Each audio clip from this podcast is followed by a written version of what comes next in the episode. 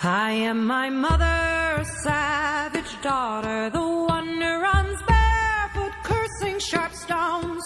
I am my mother's savage daughter. I will not cut my hair. I will not lower my voice. Bom dia, boa tarde, boa noite, bem-vindos a mais um episódio da Zoncast. Aqui quem fala é a Aninha, sua co-host, junto com meu outro co-host, Eu mesmo! O Deck, que, como um pesquisador de coisas ocultas nesse episódio em específico, dessa vez, eu e Ana, acompanhados de uma convidada muito especial para conversar sobre esse tema. Marina, diga oi, se apresente aí pra gente. Oi, pessoal. Bom dia, boa noite, boa tarde. Eu costumo sempre falar boa noite na frente porque já gosto bastante da noite. Bom, é, sou oraculista, sou muito chamada de bruxa, me considero bruxa desde novinha, sempre gostei de coisas relacionadas, mistérios, misticismo, sempre foi bem minha cara. Quem quiser me seguir, inclusive, o meu perfil no Instagram é Rosa Mística, é Rosa Mística é com Y e dois S, o Mística. Um pouquinho mais complicado, mas não vai ser difícil de achar, não. As melhores coisas são um pouquinho difíceis de achar porque você tem o esforço e o resultado é melhor ainda. É verdade.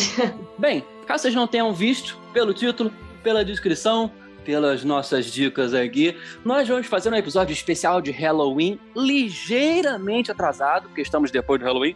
Uma semana depois ainda tá valendo. Não nos critiquem, nos joguem dinheiro. É, estamos falando aqui sobre bruxas.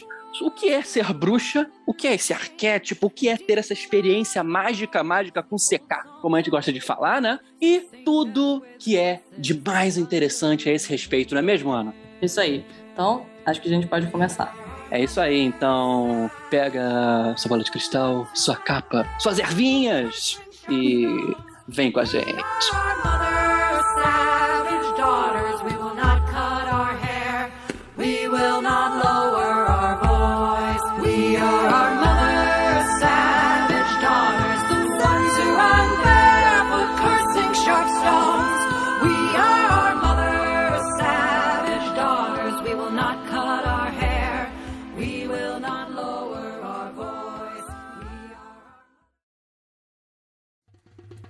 Jovem mãe anciã, esteja aqui, escute essa canção, ouço meu chamado através dos mundos. Jovem. Eu já quero começar fazendo uma pergunta pra, pra Marina, nossa convidada especial. É, quando você diz que todo mundo chama você de bruxa desde pequena, o que significa isso? Né? O que, que seria essa palavra? Né? O que, que é o significado disso pra você? Bom, na verdade, eu nova, não sei de que forma, eu acho que eu sempre acabei me conectando à bruxaria. Mas nesse momento ali que as pessoas passam a me reconhecer mesmo, foi dentro da ayahuasca. É, eu eu é, participava de uma casa que era. Tinham várias vertentes, era bem universalista assim a casa e a gente também trabalhava Santo Daime, isso tudo e me fez assim ter uma viagem muito profunda para dentro de mim. Se aquilo tudo na minha infância era, sei lá, um detalhe, a partir daquele momento passou a ser tudo ao meu redor. E de pouco em pouco, assim, naturalmente as pessoas foram percebendo isso transparecendo em mim, porque fui percebendo, assim, que as pessoas me consideravam bruxa. Eu eu não sabia o motivo, assim, não sabia explicar o motivo. Mas eu sei que depois eu me afastei é, na quarentena, né? E, tipo assim, me afastei até mesmo de me sentir bruxa. E as pessoas vinham até mim e falavam: Não, mas você é a maior bruxa, como assim? E eu ficava, mas meu Deus, como que essa imagem foi construída? Isso é uma coisa que eu sempre fico me questionando, né? E do que eu entendo como bruxa, né? Eu entendo como uma mulher que ela busca conhecer suas sombras. Ela também, é, na história, né? A visão que eu, que eu tenho, assim, de um arquétipo maior, assim, que eu tenho, é aquela senhora no, no- lá no meio da floresta que tinha várias curas, que podia atender, que benzia. Então eu vejo essa mulher também que hoje, né, no dia de hoje, ela tá buscando também, através do seu próprio misticismo, seja ele qual for, também é, receber as pessoas, passar um ensinamento, passar, dar um polo, né, e todas essas coisas, para mim, é o que representa uma mulher bruxa, né? Ela Uhum. encontra seu poder pessoal, né? De alguma forma, lógico que não é toda hora que a gente tá com poder pessoal nas alturas, mas Uhum. a, a partir de um momento parece que a gente encontra esse poder pessoal e não tem mais como desvincular da- aquele ser da gente, né? Então eu vejo assim, essa mulher que, que ela batalha pelo que ela quer, que ela vai ajudando as pessoas no caminho, né? Especialmente, não querendo excluir os homens, claro, mas especialmente as mulheres, né? Por ter esse, esse, esse sagrado feminino mesmo em si, dentro, né, de cada bruxa. É uma Enfim. luta muito antipatriarcal, não acha? É, nesse conceito que você traz, né? Que é a bruxa como muitas vezes uma pessoa que é vitimada por uma sociedade ortodoxa, mas que está sempre ali buscando conhecimento, engrandecimento e até ajudando a própria sociedade, né? E então acho que você é, traz uma bruxaria natural, né? De certa maneira, porque você traz as ervas é, místicas, né? De uma forma geral em, ca- de, de- em vários sentidos, né? A Umbanda é, de certa forma, traz uma bruxaria de ervas também, né? É, que eu acho, assim, maravilhoso. E você também é da vertente, né? De axé. Eu sou de axé também. Só que eu gosto. eu falo que eu sou um, um praticante displicente de, do ocultismo, né? Porque eu deveria, sou cobrado para isso, mas a vida, como você mesmo disse na questão da quarentena da pandemia, puxa a gente, empurra a gente e a gente, a gente que se vire, né? Eu acho assim importante, talvez, que você e o Dex são certeza mais desse universo, mas quem tá ouvindo, e eu, por exemplo, eu, eu coloco numa posição muito de ouvir e aprender, porque eu sou muito fora desse universo, na verdade, eu não sei praticamente nada. Então, quando eu escuto o Dex falar, diz que axé e tal, e vocês dois, eu não tenho nada ideia que estão falando. Então, se vocês puderem explicar tanto pra mim quanto pra quem tá ouvindo. Uhum. Axé, eu acho que eu posso rapidamente falar aqui, é como a gente, ah, você é de axé. A gente fala que as pessoas que seguem religiões de matriz africana, ou que têm essa influência africana, como o caso da Umbanda, e axé é energia, né, segundo a Umbanda. Acho que Marina pode até explicar melhor do que eu. Bom, é, como ele, ele já entregou tudo, né, do que, que é o axé em si. Mas eu quero trazer também que às vezes a gente é, cumprimenta alguém ou abraça alguém e fala do axé, né? Que além, de, além do que você explicou, tem essa parte também, né? Que a gente se cumprimenta dessa forma, que é uma forma da Sim. gente desejar coisas boas em geral, porque a religião de matriz africana, ela é uma religião de muita caridade, né? Eu conheço mais a Umbanda, o Candomblé eu conheço muito pouco, mas falando de Umbanda, é uma religião de muita caridade, de muito amor. É o que, que me faz, assim, gostar muito, né?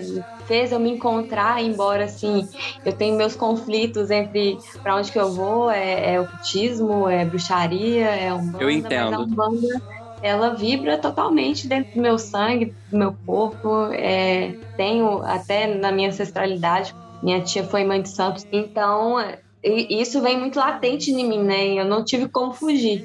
Mas foi a porta de entrada, assim, para conhecer uma bruxaria mais pesada de dentro de mim mesmo. Olha, é, eu falo disso também, sabe? Na minha experiência, é, aí vem a coisa engraçada. Eu fui cristão clássico brasileiro minha vida toda, né? Eu fui católico até os seis anos com a minha mãe, mas eu nunca me liguei em absolutamente nada.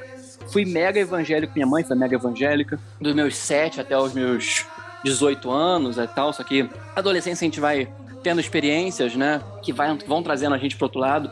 Eu, que sou é, cl- clarividente, né, eu tenho essas questões intuitivas fortes, então era muito estranho estar naquela presença, estar naquela situação e você não estar numa religião, numa fé, num caminho que explicasse isso, né? Então eu acabei caminhando, quebrando muitos tabus, com perdão da, da péssima analogia que hoje está virando meme, né? quebrando muitos tabus a respeito. Lá, há poucos anos atrás, eu fui para o espiritualismo. A gente sempre entra pelo kardecismo quando a gente não tem contatos com Umbanda, né? Aí disso eu Sim. fui para Umbanda e eu estou hoje, é, assim como você disse, Marina, eu é, não sei exatamente o que eu sou nesse esquema, nessa matiz religiosa que tá num grau de cor muito diverso, né? O que eu falo com isso é que eu não encontrei uma casa para eu seguir exatamente, que eu me identifique totalmente, né? Mas eu tô nesse caminho, né? Um caminho que eu tô caminhando mais lento do que eu deveria, repito, né? Mas é, o nosso caminho não é direto muitas vezes, nosso caminho perpassa experiências que vão de fora das religiões que nós seguimos muitas vezes, porque bruxaria não é necessariamente você tá dentro de uma religião, né? A religião pode trazer um método de praticar mágica, né? ou bruxaria, ou um conhecimento ancestral que traga esse tipo de prática, né? Então, isso é bem interessante. Para mim, realmente é muito difícil conseguir me encaixar em alguma casa, em algum lugar. É, o lugar que eu estive, né, que hoje já mudou bastante coisa, já não, não, é da mesma forma que era antes, então eu já não frequento mais era um lugar que eu houve esse espaço, assim, é, mas ainda assim não era exatamente o que eu queria. Mas eu tive momentos que eu vi o que, que era o que, que eu queria, né? Então, uhum. assim, ainda é um momento que eu não, não sei aonde que eu vou encontrar esse espaço, se eu vou ter que fazer esse espaço acontecer. Uhum. O que, que vai ser, né? Mas uhum. o mais importante, né, eu acho que a gente. Porque o ritual, ele, ele é. Eu acredito que na minha opinião, assim, ele é a parte gostosa. É a parte que, que é gostoso fazer ritual. Porque eu não preciso do ritual exatamente. Lógico que o ritual ele, ele tem uma carga energética muito mais forte do que você só pensar. Mas eu Sim. acredito que a magia está na mente, né? Então eu não preciso do elemento muitas vezes, né? Não vou falar para todos os casos. Mas muitas vezes eu não uhum. preciso do elemento para fazer algo acontecer. Mas uhum. o ritual é gostoso, né? Então, tipo assim, a gente pode falar, né? A minha casa é meu corpo, a minha religião sou eu e tudo, mas é gostoso ritualizar. Que escute essa canção, ouça o meu chamado.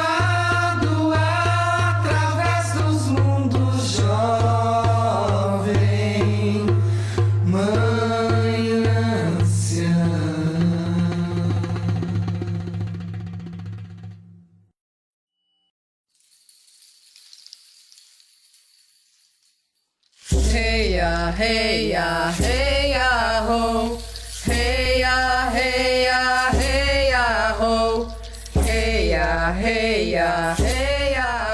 Eu vou puxar uma coisa para você agora, Ana. Tá, e aí a gente pode trazer. Ana, o que é magia? O que é mágica para você? Não, então, deixa eu só fazer uma pergunta antes, porque eu fiquei muito curiosa. Mas quando a gente fala de ritual, o que é ritual? Ritual Mas... pode ser tanta coisa, é tão amplo, né? O ritual é tudo que você. Vou dar um exemplo para ficar um pouco mais fácil.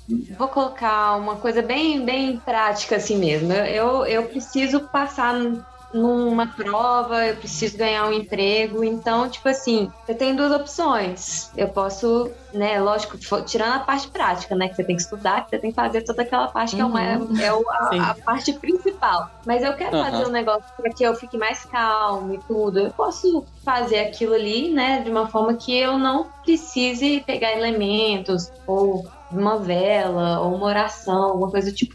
Mas a oração, por exemplo, ela já é um ritual. Se você pega uma vela e acende, a partir daquele momento aquilo é um ritual. Uhum. você materializou algo, né? Que a sua mente ela vai lembrar que você fez aquilo ali, né? Ela vai lembrar uhum. que você colocou uma intenção. Então eu vejo que na minha opinião, o ritual ele vai muito para quando você traz elementos, seja pode ser tanto um objeto como, sei lá, uma dança, ou quando você traz uma oração, e pode vir muito mais coisa, né? Tem rituais uhum. com é, milhões de coisas, né? Com milhões de oferendas. Não sei se você conhece sobre oferendas, mas uhum. são é, alimentos que a gente oferece para algum santo, para algum deus, para alguma coisa do tipo assim em troca de receber algo que ele possa dar. E tudo isso, né, é, embora eu acredite né, em, ca, em cada energia, eu entendo que é muito assim, você vibrando, você acreditando, e a partir do momento que você coloca o elemento, ele traz mais força, ele te traz a lembrança de o que você está fazendo, e é automaticamente, né, aquela vibração toda, ela vai fazendo as coisas acontecerem. Então, se você, por exemplo, né, voltando lá porque pro que eu falei no início, você quer passar numa prova. Então você quer fazer um ritualzinho ali de acender uma vela, fazer uma meditação para que você fique muito calmo no momento, para que você entre em contato talvez com alguma sombra sua que pode te apavorar naquele momento. Enfim, uhum. o ritual ele é muito amplo. Você uhum. pode ser o ritual, você sabe a sua melhor forma de ritualizar, não tem uma forma certa. Tem gente que vai simplesmente pensar sobre o assunto e tem gente que vai assim fazer um, um super, uma super cerimônia mesmo com milhões de coisas, com flores, com dança, com um monte de coisa. Então, o ritual é algo que vai do menor ao maior mesmo. Entendi. E é provável que praticamente todo mundo já tenha feito ritual, só que não, não coloca o nome às coisas, né? Então, tipo. A é igreja, a igreja católica é cheia de ritual. cheia de ritual, né? é. Pois é. É isso aí. Não, e vou dizer mais, eu vou, vou até fazer uma, uma coisa que eu faço particularmente, por exemplo. Um ritual que é simples, por exemplo. E você pensa assim, como que isso é um ritual? Né? Como que você está praticando mágica dessa forma que é simples, né? Porque a gente pensa, mágica, ele vai fazer ali, vai fazer um ebor, né? Vai, vai colocar ali cebola para é, dendê, farofa, fígado para eixo. Não. Ou vai fazer aqui uma oferenda de óleos essenciais e ervas para Afrodite. Não, não é exatamente. Pode ser isso também. Isso é alta magia, de certa modo, né? Mas tem coisas muito mais simples. Eu né, não, trazendo, não vou nem trazer magia do caos aqui, mas é, o que, que eu faço? Por exemplo, sempre que eu tenho uma entrevista que eu preciso fazer de emprego ou algo que eu preciso conversar com alguém que essa pessoa precisa gostar de mim, eu sempre vou de verde. É algo né? que significa Eu- pra você alguma coisa. Não, por quê? Porque eu acendo a vela, de preferência uma vela verde, sempre vou de verde. Porque eu estou trazendo a energia do verde, da cor da Uhum. magia, que é uma energia de empatia. Sim. Entendeu? Então eu tô projetando a energia de empatia para que a pessoa ela goste de mim, porque no final das contas, numa seletiva, o que a pessoa ter gostado de você é o que importa. Ela pode ver que você é mais inteligente, que você tá com muito conhecimento, seria uma energia mais laranja, talvez, ou que você, tereréu, várias coisas. Isso é um exemplinho de ritual muito simples que você pode fazer, que, que é um ritual que tem. Você tá projetando, porque mágica, eu ia perguntar isso, inclusive, mágica, ao meu ver, é isso. É você Então. projetar a sua vontade, a vontade que você quer trazer, né, sobre o universo. É, eu ia associar isso. Quando você perguntou ah, o que que é mágica pra mim, né? O que que é isso? É, na minha concepção, quando eu imagino, na, minha mente aí, imagino uma imagem, é relacionada à energia. Então, tipo, de relacionado. Exato. Não, é relacionado, tipo, a algo que eu consigo não moldar, mas é quase moldar mentalmente. Porque quando você menciona a questão de cor, isso é algo que faço Influenciar. sempre. É influenciar. É, porque, tipo, ainda mais questão de design, né? que No meu trabalho no dia a dia, a cor é muito importante e eu sei que a cor literalmente muda o pensamento das pessoas quando elas olham para as cores. Então, você usar verde, além da questão ritual, também tem uma questão psicológica que as pessoas vão olhar para o verde e elas têm emoções relacionadas àquela cor. Então, tipo, isso é um ritual que vai ter influência na sua vida, igual o vermelho, que abre o apetite, por exemplo, muitas marcas usam vermelho por causa disso. Então, você tá de alguma Uhum. forma tentando influenciar a- aquela situação de alguma forma. E pra mim, isso é relacionado com a parte de magia, mas relacionado mais com a parte de energia. E aí, eu não sei se é isso, mas Sim. é como eu imagino mentalmente. Quando eu penso na palavra magia, é isso que eu imagino. É, de certo modo é. Inclusive, tem muitos. os- Tem ocultista pra tudo, né? É, hoje em dia, tem pesquisadores de magia e de mágica pra tudo. Existem pessoas que pesquisam a tecnomágica ou tecnomagia hoje em dia, que pegam também essas questões de design, questões tecnológicas, questões contemporâneas e aplicam conceitos mágicos, adaptam e colocam ali. E talvez você que está nos ouvindo aí, ou você, Ana, já tenha se deparado com peças de marketing, com é, produtos que tenham sido aplicados essas técnicas e você nem sabe. A psicológica. É, eu jo- joguei aqui no ar, hein? Joguei aqui no ar, não quero citar marcas, mas existe forte boato que sim. Hum, E isso é, é, é inofensivo de certo modo, porque é, nada que o marketing também não faça, mas a- é o que a, a Marina falou, né? Não adianta você não fazer a parte prática e você ficar fazendo milhões de coisas para tentar fazer acontecer sem você fazer o mundano, né? Como ela disse, você não vai passar na prova se você não estudar. Você talvez faça ali um ritual, a ritualística, para você ter uma facilidade de estudo, uma atenção maior, uma lembrança melhor, ou talvez para a prova ser um pouco mais fácil, né? Não sei cabe da sua approach. Mas não adianta se você não se preparar, gente. Isso aqui é, não é não é macete, não é cheat de jogo, não é não vai fazer esse tipo de milagre. Apesar de a magia também lidar com milagres e ser milagre de alguma forma. Sim. A Deus está na terra, magia está no ar. A Deus está na terra, magia está no ar.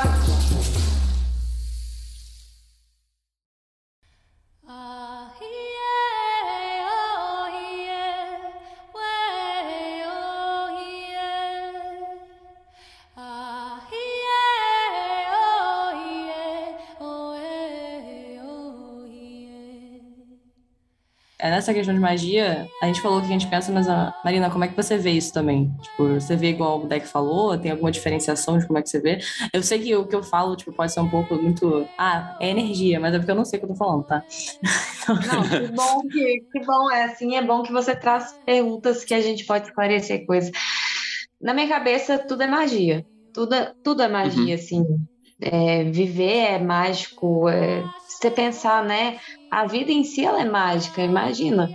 É, de uma relação se gera uma vida, né? De quando você planta, aquilo é uma magia, né? Tipo assim, Uhum. a vida em si, pra mim, é uma magia, mas na hora que a gente vai falar de mágica mesmo, né? É, Uhum. Com certeza, manipulação de energia, né? A gente faz, a gente pode manipular muito as energias. E isso é importante, assim, até a gente aprender isso, né? Fazer isso pro bem, claro.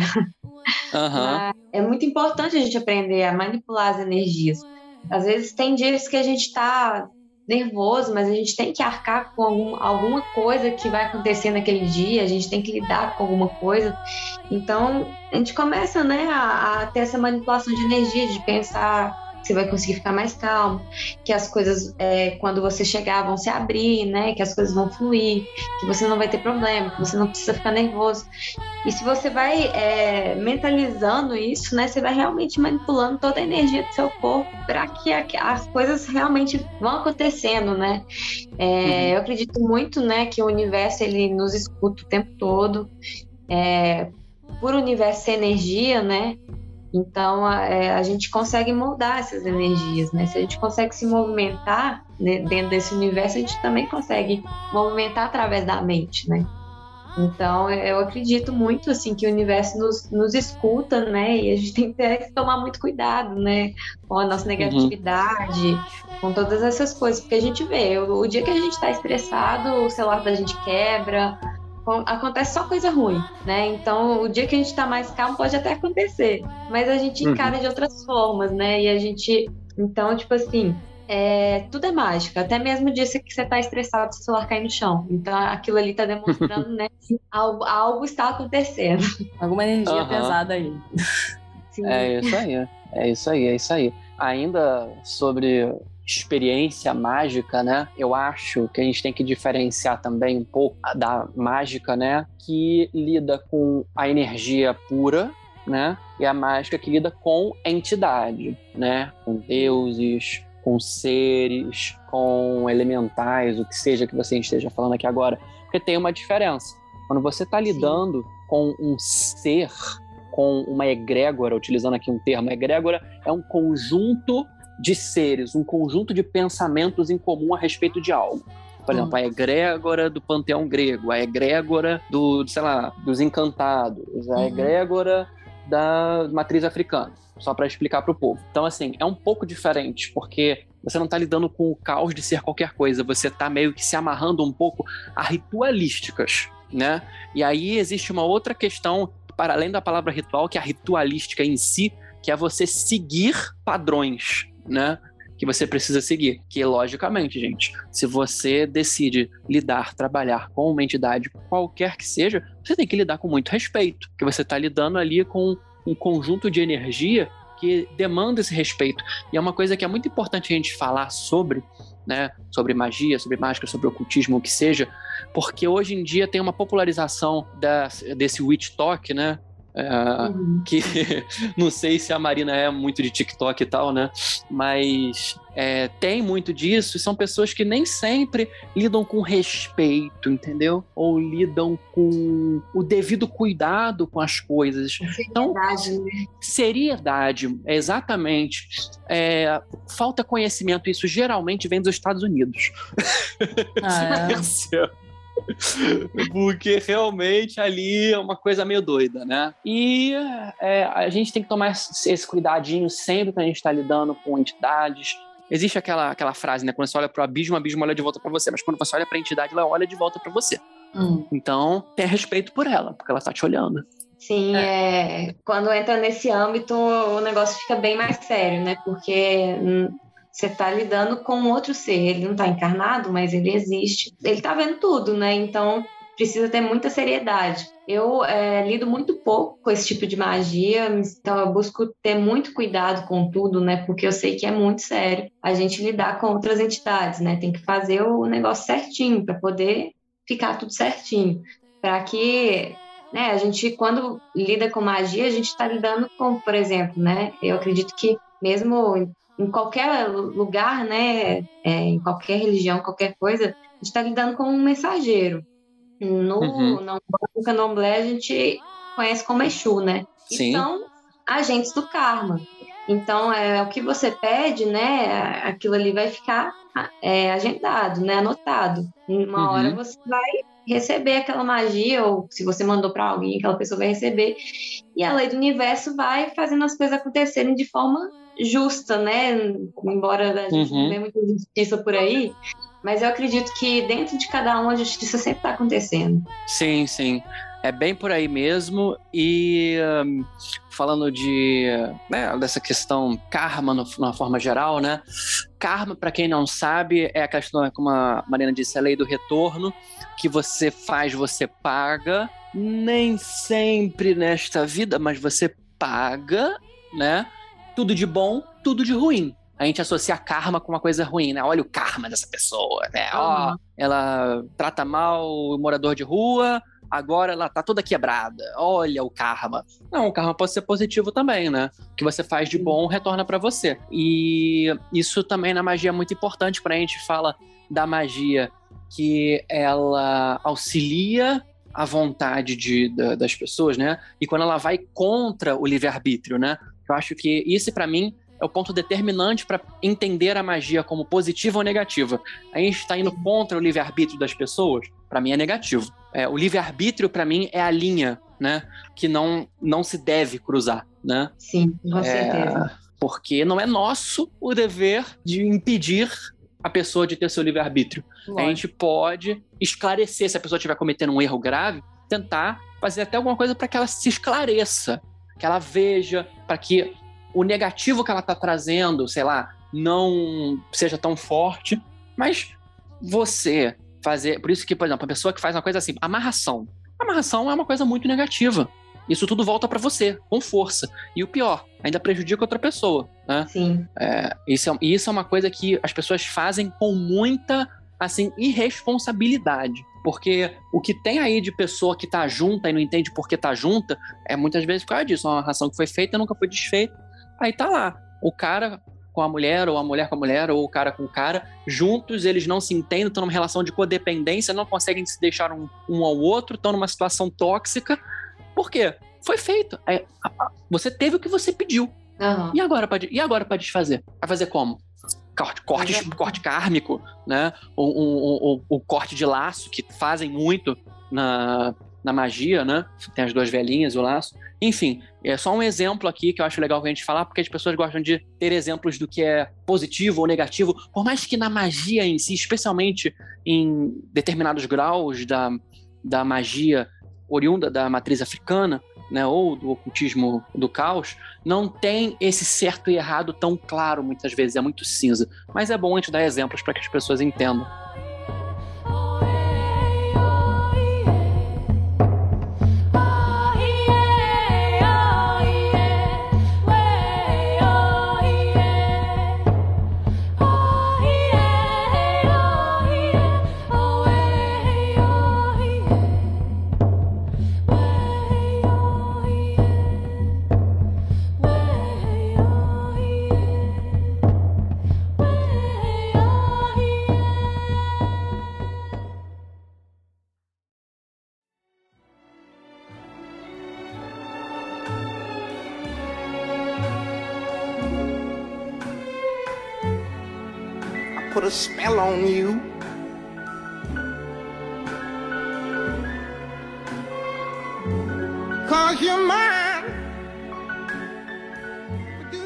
Minha pergunta ainda é relacionada à magia, na verdade, mas é uma coisa que eu fiquei agora pensando aqui com o que vocês comentaram. É... Encucada. Encucada, exato. E aí eu vou fazer uma pergunta e vou tentar explicar a minha pergunta. Existe realmente tipo, peso em palavras quando a gente fala em magia? Porque quando a gente pensa em algo bem, tipo, estereótipo pra cacete de magia, a gente pensa em feitiço. Vamos colocar assim, entre várias aspas, né? E aí geralmente tem relação a palavras específicas sendo ditas. E aí a minha dúvida é se realmente isso tem um peso, tipo, existem palavras que têm pesos dentro de, da questão de fazer magia ou entender a magia ou manipular a energia, ou isso é algo tipo estereótipo total e tipo, não necessariamente tem alguma coisa a ver? Bom, é, no que eu conheço, é, normalmente você vai mais é, fazer invoca invocação de alguma entidade, alguma coisa do tipo, né? E vai fazer alguma oração específica, ou você pode criar uma oração. Eu acho que cada vertente é muito única, assim, é, cada uma vai ter uma forma muito específica de fazer e acredito que pode, podem ter sim palavras. Eu já tenho uma resposta que é mais subjetiva. Eu tenho uma escala de poder. Né, para cada tipo de é, de prática mágica, né? O pensamento ele tá num grau mais assim baixo, seguido pela palavra, seguido pelo ritual simples, seguido pelo ritual complexo. A palavra tem poder, ao meu ver. É, sim, existem. Eu acho que é, existem palavras de poder, mas não exatamente palavras de poder o importante. O importante é a, a sua vontade estar expressa em palavras. Você chegar e falar, virar para o norte e falar, eu invoco do norte as forças da terra, tererel, tererel, tererel, tererel, tererel, e você vai começar daí a abrir um círculo elemental para fazer seu... isso aí você pode complementando um ritual. A sua voz é importante, ela não é insubstituível, mas ela é importante. Então, sim, eu acredito que a voz, as palavras, tem muito poder, talvez porque eu seja geminiano e eu dê muito valor a isso. É, eu também sou geminiano. Não, mas eu acho que quando, eu, quando eu digo isso, eu penso mais de, tipo, de onde, é, onde, é, de onde é que será que veio esse estereótipo tão pesado em palavras como feitiço, sabe? E associados à magia. Do tipo, desde, sabe, coisas mais infantis possíveis até coisas mais sérias, tipo, serem retratadas como uma pessoa fala uma palavra, uma frase e algo acontece, sabe? É, eu sei que às vezes não tem nada a ver com o que a gente tá falando aqui, mas é tipo a curiosidade mesmo, entender talvez historicamente de onde é que isso surge. Eu não tenho, eu tô literalmente jogando aqui, mas eu não tenho essas respostas. É mais, tipo, talvez uma curiosidade aí para quem tá ouvindo, até para mim depois dar uma pesquisada para entender isso. Tipo, por que, que existe esse estereótipo tão grande em cima disso? É. Eu acho que o negócio é o seguinte: é, a gente no Brasil, a gente fala, por, é, fala português, lá nos Estados Unidos eles falam inglês, e se eu falar uma frase, por exemplo, mais simples, tudo bem com você? Nos Estados Unidos é outra, é outra frase, são outras uhum. palavras, é um outro som que sai, mas a energia que é passada é a mesma. Então, é, posso estar pensando em, é, falando flor e pensando em trevas. E, então, tipo assim, eu acho que é, o direcionamento por palavras ele tem que ser acompanhado do pensamento, da energia, da intenção. Isso que dá o poder. Então, tem palavras estigmatizadas, né? Alguns palavrões, por exemplo, né? Que o povo fala, não, não fala isso não, você tá traindo coisa ruim. Uhum, a partir do uhum. momento que você acredita naquilo, aquilo vai atrair coisa ruim. A partir do momento que você não acredita, para você é só uma palavra que, tipo assim, se você pegar e falar, não, mas isso aqui significa isso. Então, para mim, é normal falar. Eu acredito que esse peso diminui. Então, é, eu falar e outra pessoa escutar, pode ter efeito totalmente diferente para mim e efeito totalmente diferente para a pessoa. Sim. Não, e o Brasil, o povo brasileiro é um povo que tem muito peso nas palavras, né? A gente tem muito isso, tipo, ah, não uhum. fala isso, que isso tem peso, isso tem. Uhum. Mas, pô, minha é. avó é assim, 100%. Mas minha avó também, ela é muito ligada a essas coisas. Eu acho que ela só não diria que ela é bruxa porque ela ainda tem essa. Ela é muito preconceituosa com essas palavras. Exato. Mas ela é cristã e acredita em tudo. É, é o tradicional povo brasileiro, sabe? Que acredita uhum. em tudo, mas fala que é cristão. Exato. Ela é quase, ela é meio benzedeira, né, das ideias. É, assim, ela né? é bem benzedeira das ideias, né? As benzedeiras são, de certo modo, bruxas, né? Só que são, vou dizer aqui, vou dizer um termo aqui, não sei se você vai concordar, Marina, são bruxas cristãs. Sim, né? né? Porque elas utilizam do, da ritualística cristã, né? Da reza cristã. Uhum. Mas é só uma, uma forma de direcionar. A energia que é gerada, ela não tem religião, ela não tem nada. Inclusive, você, sua vovozinha católica, né? Que fica ali fazendo coisa com o santo para desencalhar aquela tua tia que 48 anos está divorciada duas vezes, aquilo é uma ritualística, é um feitiço. Ela está fazendo ali mágica de uma certa forma com uma entidade para que a entidade lhe retribua. Lhe responda, lhe traga o que ela está requisitando. Então, é bruxaria. Mas vai colocar o peso nessas palavras. Não, não tem Né? É, como. a pessoa, a pessoa fica verde e começa a girar que nem Dayblade. Você É, pois ela, é. né? Eu, inclusive, Mas- acho que toda a casta das bruxas era justamente porque a igreja ela tinha acesso né, ao ocultismo, à magia. Ela sabia o que era. Ela fazia. A igreja ela é fundamentada em rituais de magia, né? Então, é, é, acho que era tipo assim um controle para que só eles soubessem. Só que as bruxas elas acabavam despertando isso naturalmente, né? Isso vinha da intuição feminina, né? Era passado de ensinamentos também, mas uma essência que vinha muito forte, que sabia que não precisava exatamente ler o livro para fazer algo acontecer. Ela começa a perceber, né, que muitas coisas que ela fazia surtia efeito, né? Aquela curiosidade, Uhum. assim. Vejo, né, muito a, a bruxa da Idade Média assim, né? Uma mulher muito curiosa que foi descobrindo coisas, que foi confiando na sua intuição e foi fazendo as coisas acontecerem. Resolveu é para ajudar as pessoas, que a maioria das vezes que a gente vê, a gente lê isso, né? Consegue curar doenças, etc. E é punido por isso. Porque o ser É. humano é terrível. É um conhecimento geracional, muitas vezes, né? Além de intuitivo, pode ser geracional, ou seja, é um conhecimento das avós que passa para ela, que veio das avós das bisavós, e por aí vai indo para trás, até ser uma questão local, familiar, né? Muitas famílias hoje, especialmente no interior, têm, ah, vamos fazer o chá da sua avó que é bom para dor no estômago, né? To- Isso acontece muito no interior, né? Não, Sim, a minha avó é assim. A minha- avó, minha avó é 100% isso. Minha avó é. Eu, eu, eu realmente acredito, eu tenho um pouco de, de, de, é, crença que a minha avó é meio bruxa, sabe? Porque ela, tem, Aham. ela tem uma intuição muito intensa e ela consegue fazer as choradas bizarras. Só que, pra ela, é, existe um peso muito grande nessa palavra. Então, tipo, não existe eu falar isso pra ela. é Porque bizarro. houve uma opressão, uma opressão cultural muito grande, né? E eu concordo com o que a Marina falou a respeito da igreja, né? A igreja católica, a igreja cristã, a igreja, na época, né, no mundo medieval, se chamava igreja latina, não tem nada a ver com festa no AP e.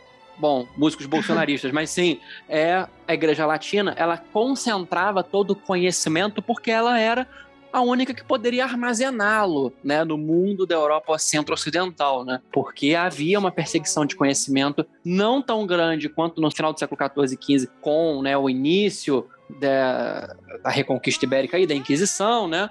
Uhum. Maleus Maleficaram, que a gente chama, né, que é o tomo de é, manual como como achar, matar, torturar uma bruxa, né? É, e logicamente piorou muito com o Novo Mundo, com os colonos que eram os puritanos que foram para Nova Inglaterra nos Estados Unidos, né?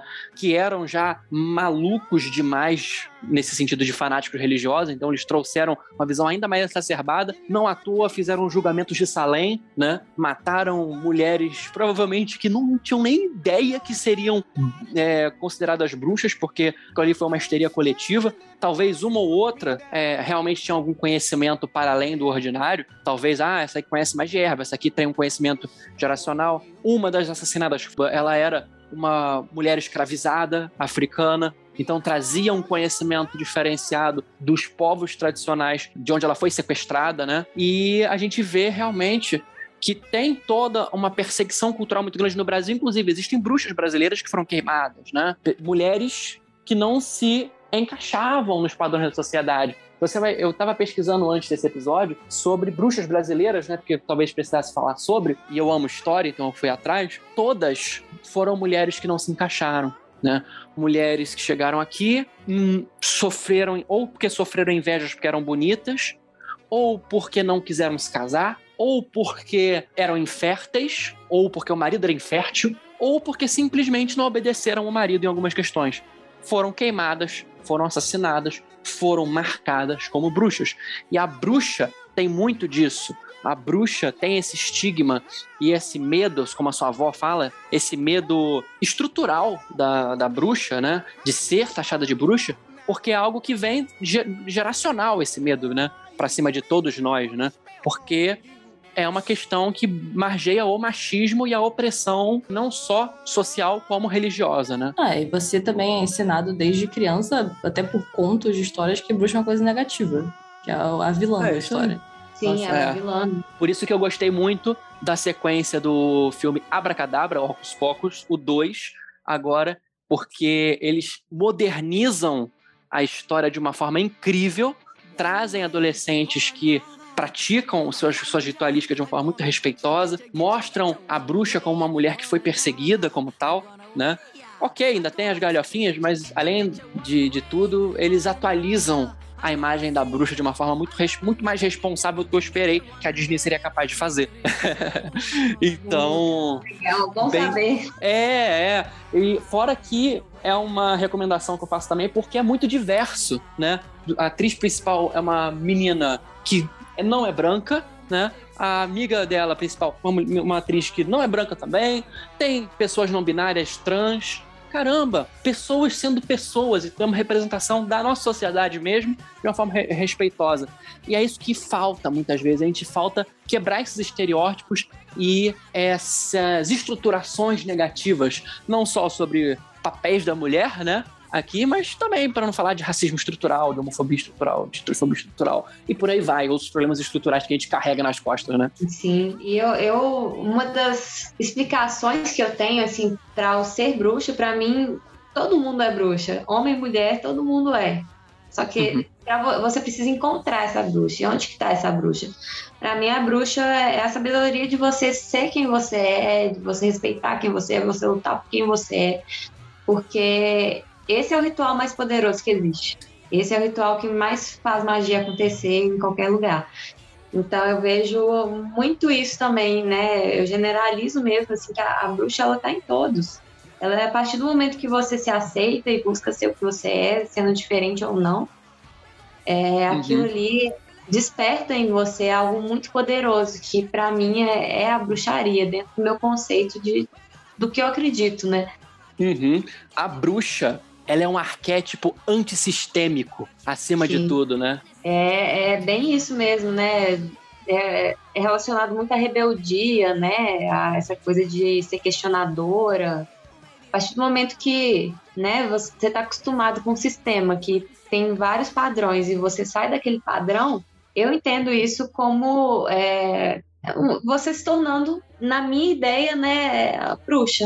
Né? Na minha ideia é isso. né? A bruxa é o momento que você realmente luta para saber, para entender e para ser aquilo que, que, que vem de dentro, né? Que Uhum. lá das suas entranhas tá vindo e você quer realmente honrar você e tudo mais. Sim, ser bruxa é você tomar a decisão de querer mostrar a sua vontade, inclusive para o universo. E você ir além, buscar formas de fazer a sua vontade, a sua liberdade, a sua verdade chegarem mais longe, né? Tem, tem várias formas de ver, né? Tem toda a, a coisa meio estigmatizada também da bruxa, veste preto, gosta de usar um pentagrama. Isso eu sou fascinada, né? Por esse arquétipo mesmo, né? Da bruxaria. Uhum. Eu adoro. Então, isso me relaciona, acho que por isso que as pessoas realmente acham, me consideram, né? Uma, uma bruxa. ficamos full circle. Agora a gente voltou ao início, né? Respondendo por que, que você se identificava desde pequeno como bruxa, a gente traz aqui né, a resposta, porque o arquétipo dela sempre esteve em você.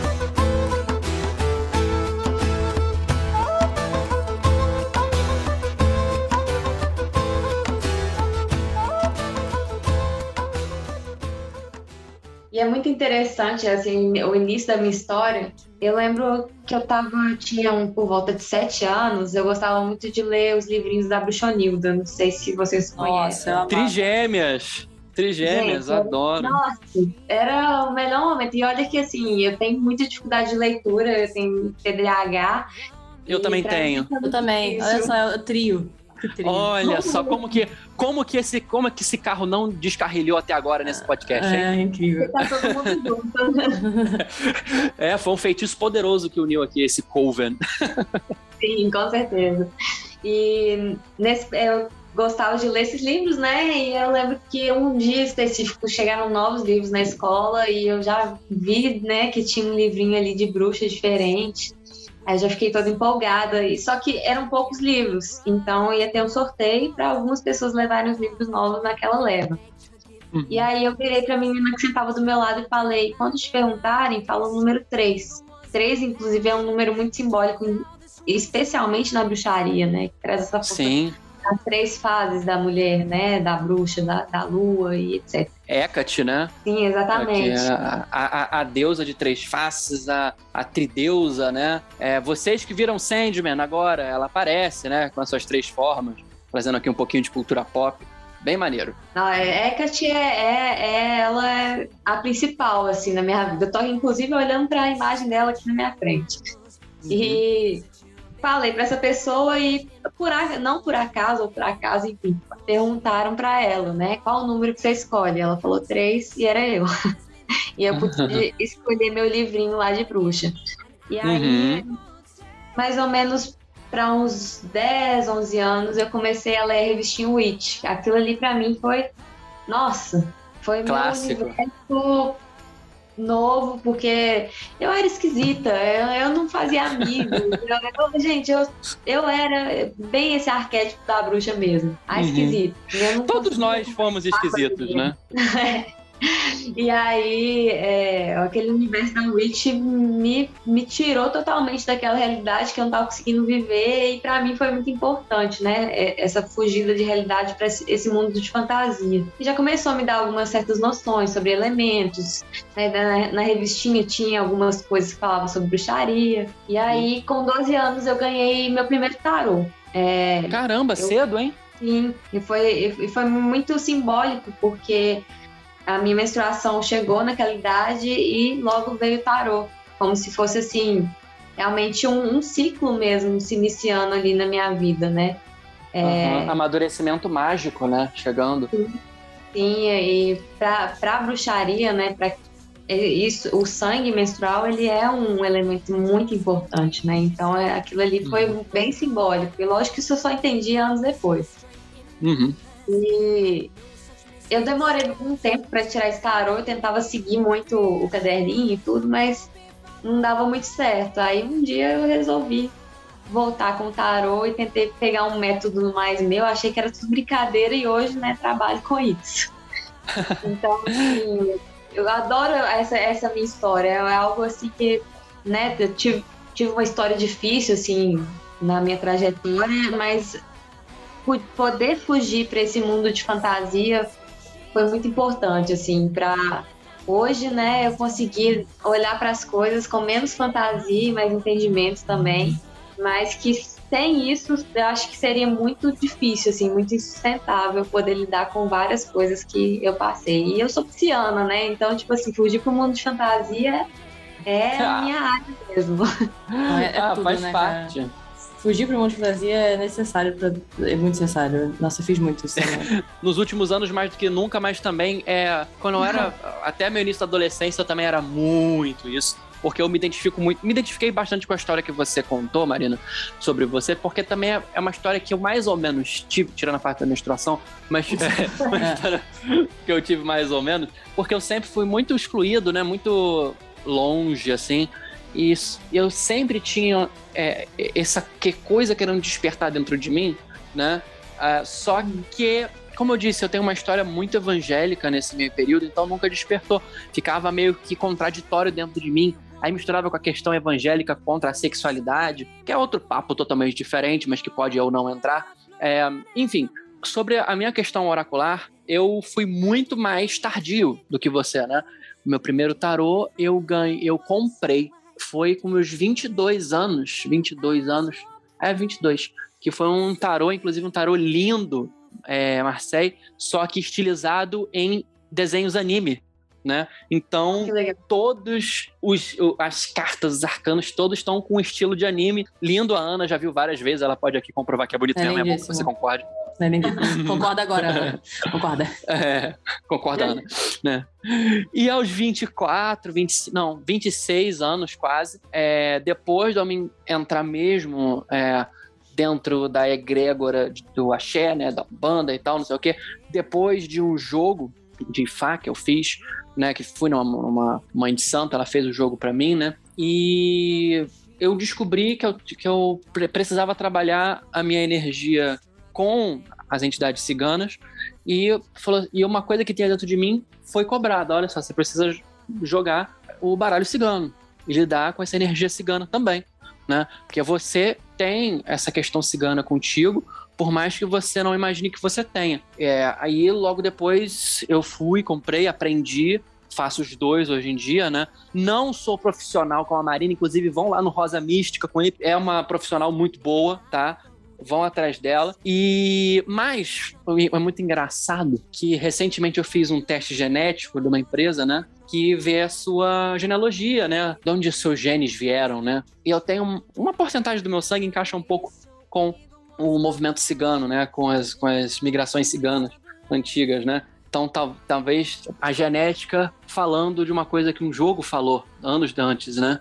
E isso é uhum. muito legal de se perceber quando você tem essas pequenas comprovações, para não falar das pequenas intuições que, que a gente tem, né? Eu tenho, eu tenho, por exemplo, muito disso, de. Muito, né? Não é incomum de eu sonhar com alguma coisa, eu tá sonhando, de repente, alguma coisa estala, eu falo, isso aqui não é um sonho, isso aqui é algo que vai acontecer, uma cena, e essa coisa acontece de duas a oito semanas, logo depois que eu tenho um sonho. Como que eu sabe, como eu sei que eu não tô maluco? Porque eu comecei a anotar, né? E eu anoto essas coisas de vez em quando acontecem. Eu falei, ah, eu não tô maluco, não. Não é um déjà vu. Essas coisas acontecem. Inclusive, a, acho que até a Ana já presenciou uma situação dessa. Que eu falei, eu sonhei que isso ia acontecer. Não, eu tive isso uma vez na vida e eu não quero ter nunca mais. Porque eu não gosto disso. que trauma é esse? Você sabe, você sabe o que eu tive. Que... Não lembro. Depois, é, é a questão lá do, do menino que morreu.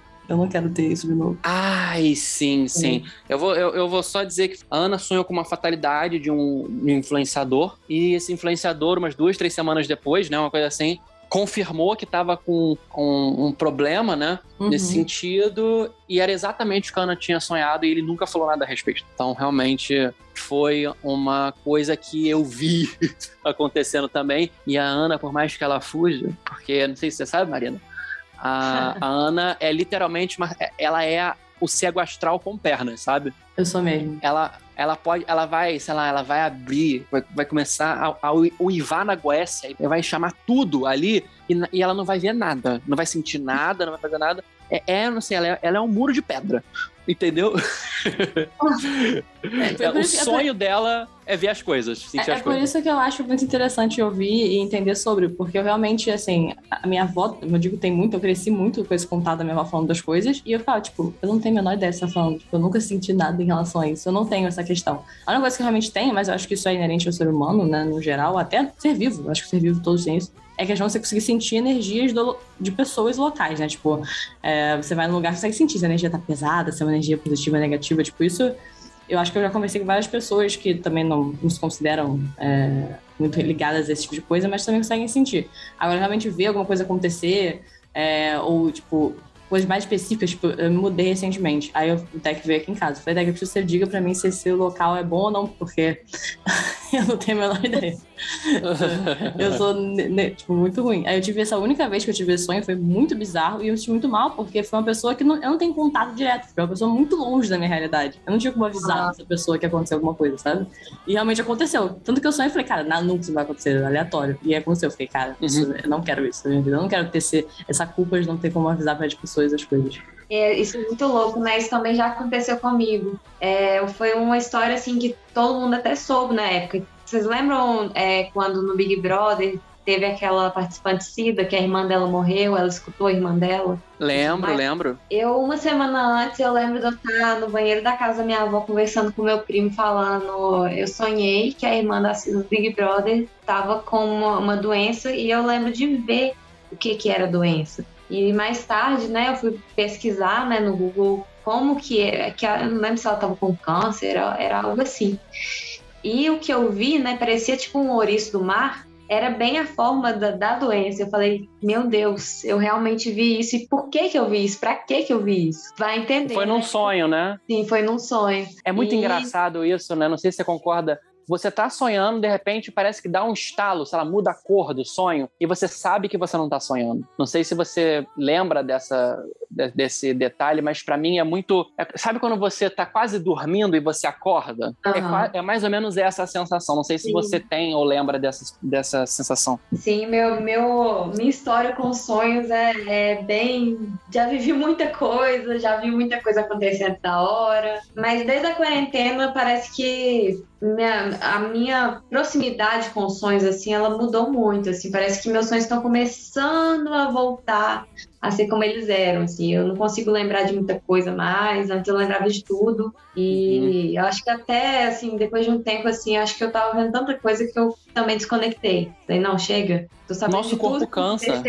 não quero ficar sabendo de tudo que tá acontecendo, não. E é, aí, eu, corpo... cansa, cansa muito, eu sempre acordo cansada, inclusive.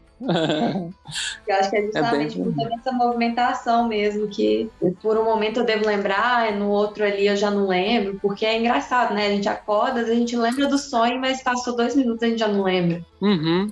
Escapou, foi embora. Mas isso eu também eu percebi, sabe? Eu tinha uma, uma outra experiência com a espiritualidade, especialmente no sonho, antes da pandemia. Eu vejo muita gente falando disso alguma coisa parece que mudou, sabe? De 2020, especialmente final de 2020 pra, pra frente, sabe? Não sei dizer o que, mas parece que. Como se tivesse um novo véu, sabe? Uhum. Sobre, sobre nós. Eu tenho essa impressão, eu vi muita gente já falando sobre isso e eu concordo. E eu, você falando isso agora, realmente eu. eu comprova, né? Comprova isso. Eu, tenho, eu também sinto isso porque parece que engrossou, sabe? O véu engrossou não no sentido negativo, mas é como se tivesse uma outra barreira, talvez, ou enfim. Isso é muito subjetivo, mas é legal ver que tem mais gente que pensa igual e sente igual, né? É, foi muita coisa, né? Acho que afetou nosso emocional, é, afetou nosso corpo, né? Quem, quem, quem pegou o Covid, né, sentiu que ficou diferente depois. Eu tive dois uhum. Covid e eu senti, tipo assim, muita diferença depois, de cansaço, de cabeça vibrando, e parece até um processo meio mediúnico às vezes também, e, mas as coisas ficaram bem diferentes mesmo. Eu sinto que antes o contato espiritual, ele, ele parecia ser mais fácil mesmo, assim, hoje parece ser diferente. Aí eu não sei, né, se isso entra também é, quanta consciência também a gente foi adquirindo e, e restrições que a gente foi se fazendo para se respeitar também. Quantas, é, sei lá, quantas frustrações, quantas decepções a gente teve nesse período, quantas máscaras caíram. Então, isso tudo vai, acho que, alimentando, né, essa coisa de você ter até um pé atrás de lidar com o mundo espiritual, de certa forma, assim, para Sim. que na minha vida foi assim, né? Para eu entrar em algo espiritual hoje, eu tenho que ter muita certeza do que, que eu tô fazendo, se é esse o caminho mesmo que eu quero. Hoje eu tenho uma responsabilidade muito maior do que eu tive tempos atrás. Eu então, também. não sei, né? Se isso tudo contribui. Com, com certeza, certeza, com certeza.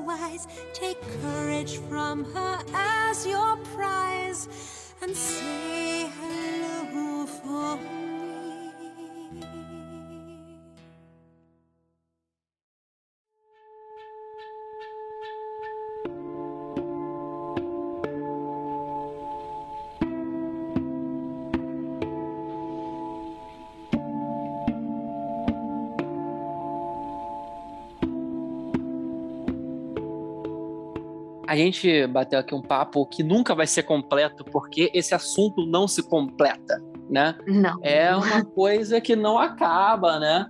É, mas eu queria trazer aqui um estereótipo que e explicá-lo e reproduzi-lo, né? É, quando você pensa em bruxa, muitas vezes, que você que está me ouvindo, ou até a própria Ana, Marina, enfim, a gente pensa na risada da bruxa, né? Sim. A bruxa rindo, né? Por que, que a bruxa ri? Já pararam para pensar por que a bruxa ri? Existe uma coisa na magia, chama-se banimento, que é você afastar as energias prejudiciais, as energias negativas. E as bruxas antigas utilizavam a risada, o riso histérico na, casa, na cara do perigo, como uma forma de expulsar o mal, né? Por isso que elas riem, né? E eu acho que nada seria mais próprio, não nesse, só nesse momento, mas neste episódio, da gente poder terminar rindo na cara do perigo. Ela até que Né? mandar eu rir. Sabia que ele ia falar, ele ia falar pra eu rir. Meu Deus. Olha lá. Automaticamente já rimos, né? Já, já ri. Naturalmente. Já tá graça. Ai, ai. Fecha a cortina mágica e bruxesca. Acabou.